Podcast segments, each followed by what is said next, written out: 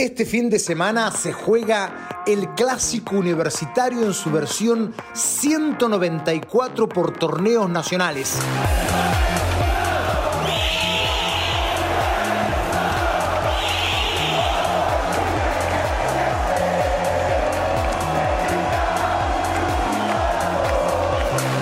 Se jugó por primera vez?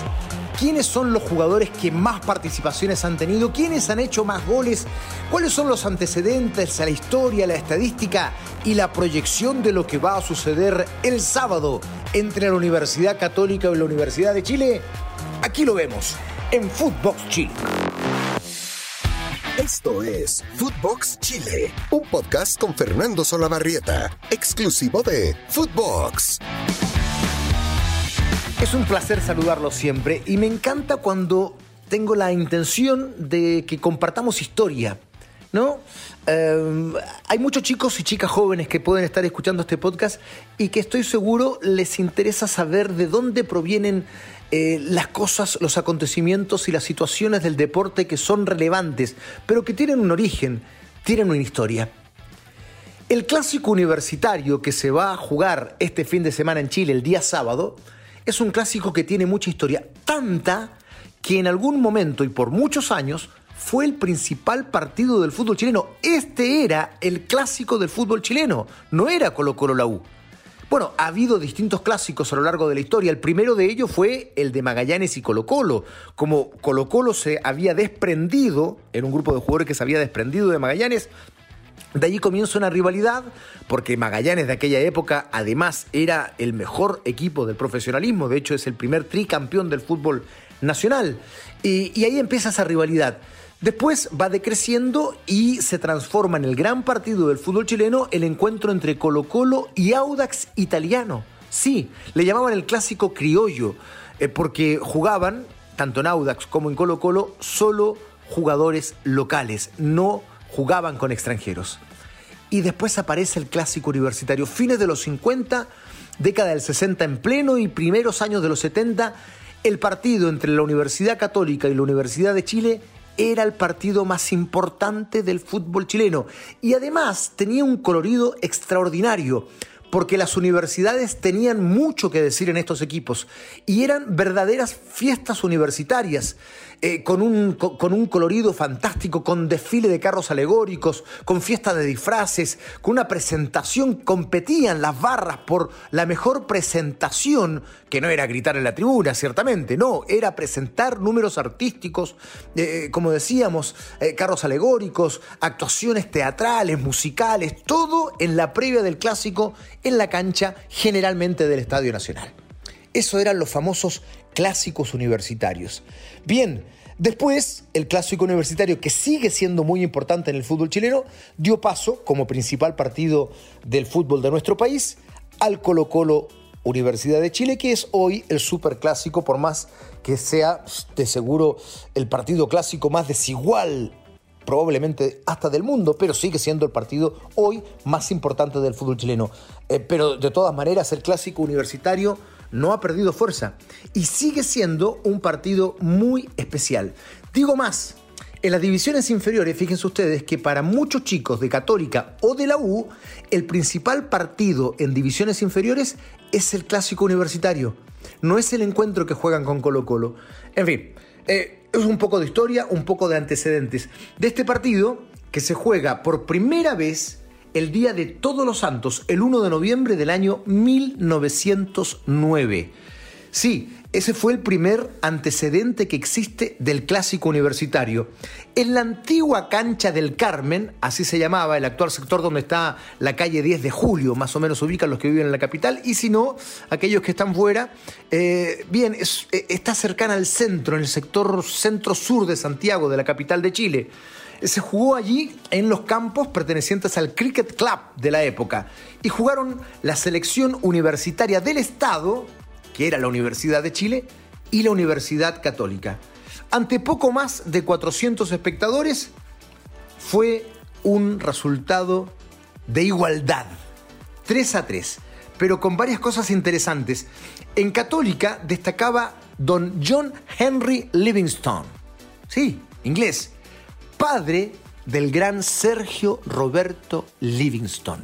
El, para muchos el mejor arquero de todos los tiempos, una figura enorme con el que yo tuve la suerte de trabajar, eh, una persona fantástica que marcó el deporte desde su paso como jugador por muchos años en la selección chilena hasta su etapa larguísima como comentarista y máxima figura del deporte periodístico de nuestro país. ¿No?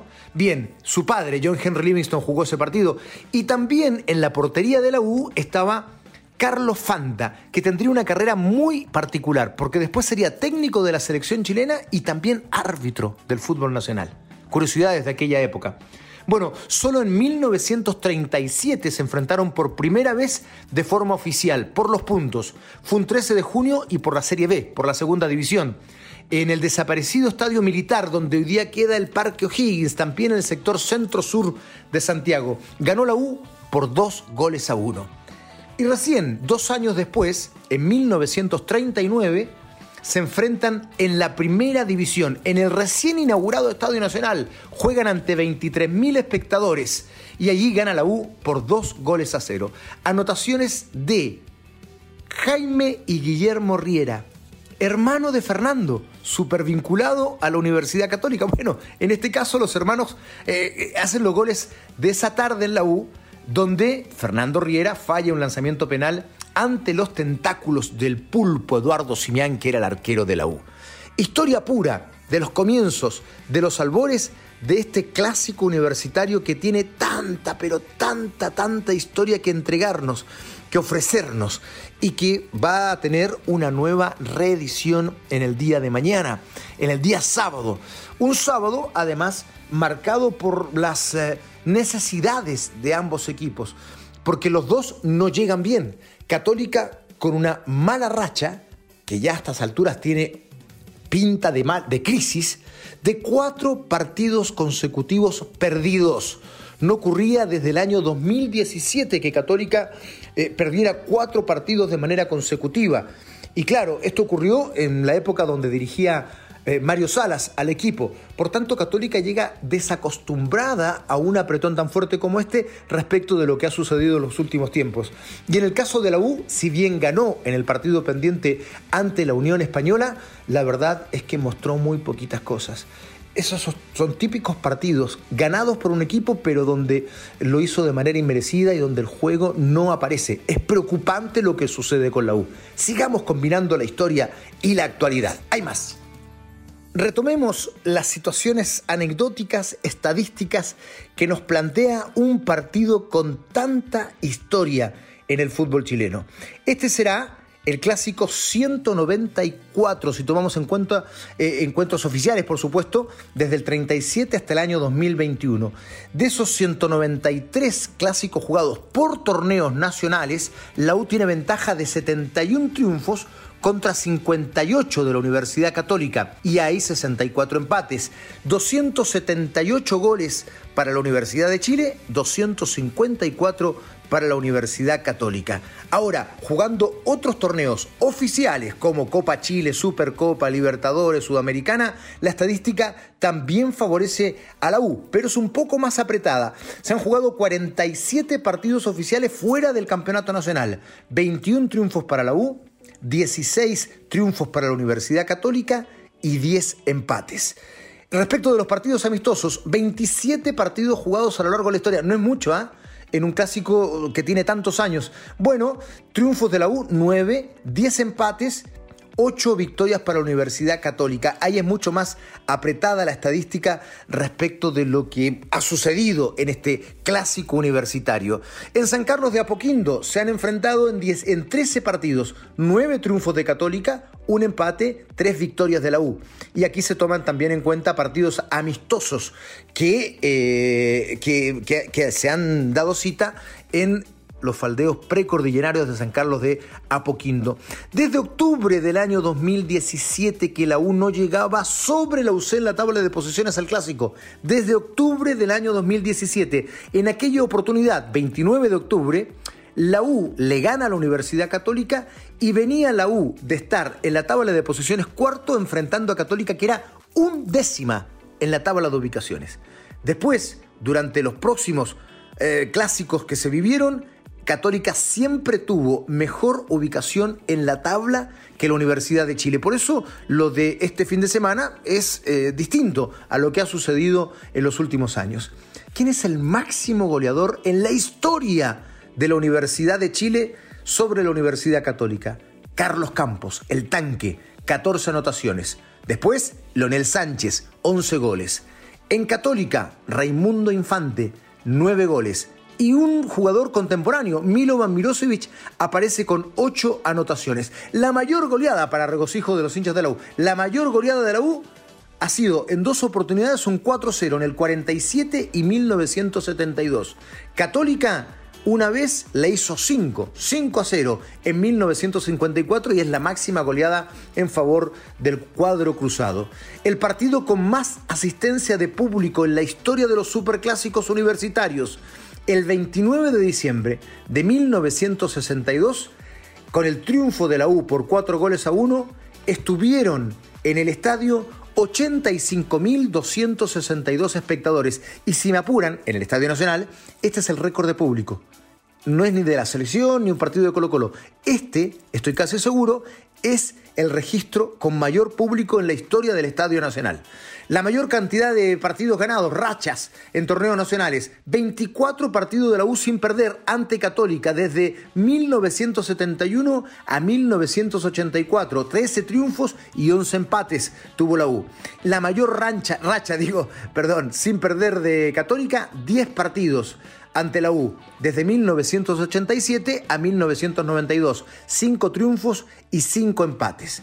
Los jugadores que más partidos de clásicos universitarios tienen en su cuerpo en la historia. Bueno, Mario Lepe por la Universidad Católica disputó 35 veces este partido. Y Luis Murri por la U lo hizo en 33 oportunidades. Muy cerquita, Sergio Roberto Livingston, 32 participaciones en clásicos universitarios. Eh, ¿qué, ¿Qué estadios han albergado este clásico? Para dar ya todos los datos para que usted quede clarito respecto de lo que se va a jugar. Este partido se ha disputado 173 veces en el Estadio Nacional, 11 veces en San Carlos de Apoquindo, mañana será la duodécima, 3 veces en Santa Laura y en el Monumental, y una vez en Independencia, el viejo Estadio de Independencia, en el Francisco Sánchez Rumoroso y en el Teniente de Rancagua. Y si ya quiere tener todos, todos los datos, incluso los anecdóticos, vamos con este. El clásico jugado en el mes de abril, ¿a quién le da suerte? Bueno, por torneos nacionales han jugado 12 partidos de clásicos en el mes de abril. Cinco veces ha ganado la U, tres empates y cuatro victorias para la Universidad Católica.